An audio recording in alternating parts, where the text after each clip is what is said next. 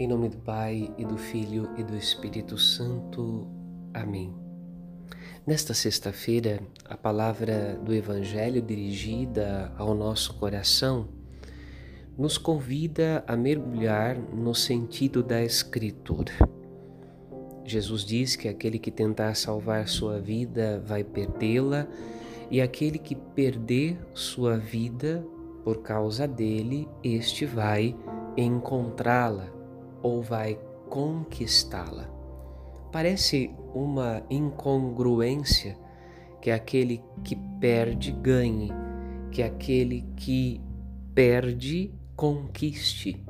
Mas de fato, no reino de Cristo, ganha e conquista aquele que abre mão de si mesmo, aquele que abre mão das suas seguranças pessoais, aquele que abre mão das suas próprias convicções humanas, das certezas provisórias desta vida, aquele que se abre para a vontade de Deus e para aquilo que Deus quer realizar.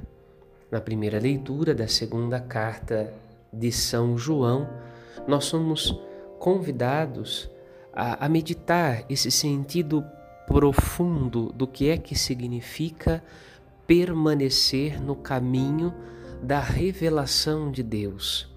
Deus se revelou à humanidade em plenitude na pessoa e obra de nosso Senhor Jesus Cristo, seu Filho.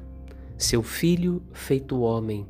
Jesus se encarnou, se fez história na nossa vida, mergulhou na história da nossa humanidade para falar conosco de uma maneira compreensível, de uma maneira que nós temos condições de entender o que Deus espera de nós.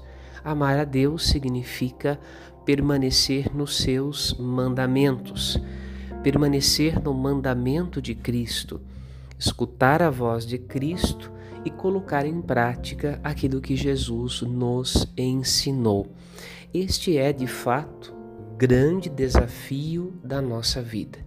O desafio de não inventar uma nova religião ou de inventar uma falsa religião que de repente poderia agradar a Deus a partir de preceitos humanamente construídos, mas de viver a verdadeira religião, a religião dos filhos e filhas de Deus, que foram chamados à santidade em Cristo Jesus. Pedimos com o salmista: abre, Senhor, os nossos olhos para que nós possamos ver a salvação e seguir o caminho da vida, para que possamos escutar, recordar, rememorizar as palavras e os ensinamentos de Jesus e sua lei maior, que é a lei do amor que se entrega, a lei daquele que entrega a sua vida para salvar a si e aos seus. Pedimos ao Senhor e ao Espírito Santo, por intercessão de Nossa Senhora, que esta mensagem possa solidificar dentro do nosso coração a presença viva de Deus. Amém.